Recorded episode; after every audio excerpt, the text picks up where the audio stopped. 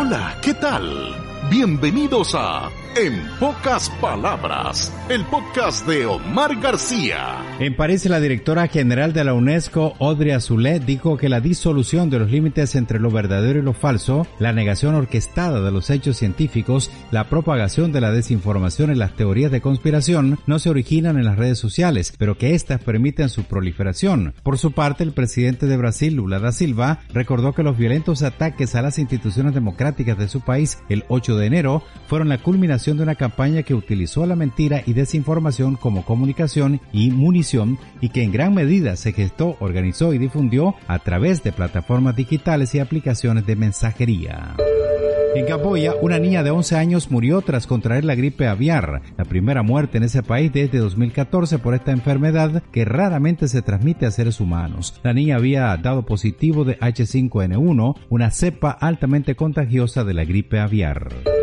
En Estados Unidos se enfrentan en las llanuras del norte y el medio oeste nevadas, lluvias heladas y rachas de vientos que dejaron a cientos de miles de personas sin electricidad y cientos de vuelos suspendidos. El Servicio Meteorológico Nacional indicó que algunas zonas podrían registrar otros 46 centímetros de nieve, vientos de 80 kilómetros por hora y una sensación térmica equivalente a 40 grados bajo cero durante el día. En Israel, un comité parlamentario aprobó un fondo para Benjamín Netanyahu y su familia, dándole al primer ministro dinero para sus gastos personales en momentos que se multiplican las protestas masivas contra sus medidas. El monto cubrirá gastos incurridos por los Netanyahu en sus residencias privadas en Jerusalén y el lujoso balneario de Cesárea, así como un aumento de miles de dólares anuales para gastos de vestimenta del primer ministro y su esposa Sara. En Francia, durante la conferencia Internet de confianza que tuvo lugar esta semana en la sede de la Organización de las Naciones Unidas para la Educación, la Ciencia y la Cultura en París, con la asistencia de 4.300 participantes, debatieron las posibles medidas reguladoras a la actual crisis de la información en línea. Coincidieron en la necesidad de establecer pautas mundiales comunes para mejorar la fiabilidad de la información en línea, protegiendo al mismo tiempo los derechos humanos. Un estudio de la Organización Mundial de la Salud UNICEF y el Fondo de Población indica que cada dos minutos muere una mujer en algún lugar del mundo por complicaciones del parto o del embarazo. En 2020 se registraron 287 mil muertes maternas. La mortalidad materna aumentó un 17% en Europa y América del Norte y un 15% en América Latina y el Caribe entre 2016 y 2020. En Estados Unidos, un informe de la Junta Nacional de Seguridad en el Transporte afirmó que el fallo del tren con cargamento tóxico no fue notificado al maquinista hasta el último momento, cuando el accidente ya era inevitable. Se descarriló el pasado 3 de febrero en East Palestine, Ohio, provocando uno de los mayores desastres medioambientales de los últimos años.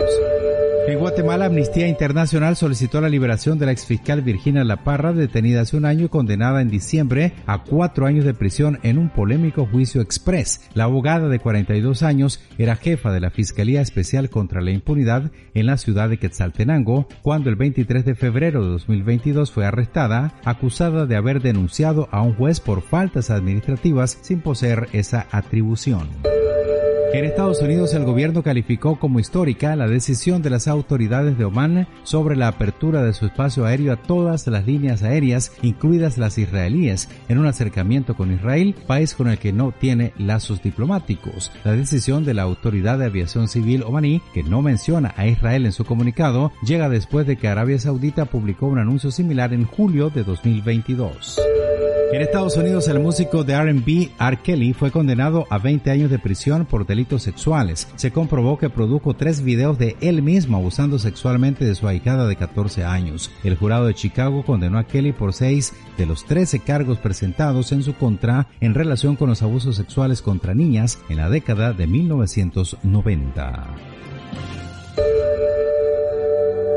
Gracias por elegirnos entre el infinito mundo de las comunicaciones actuales.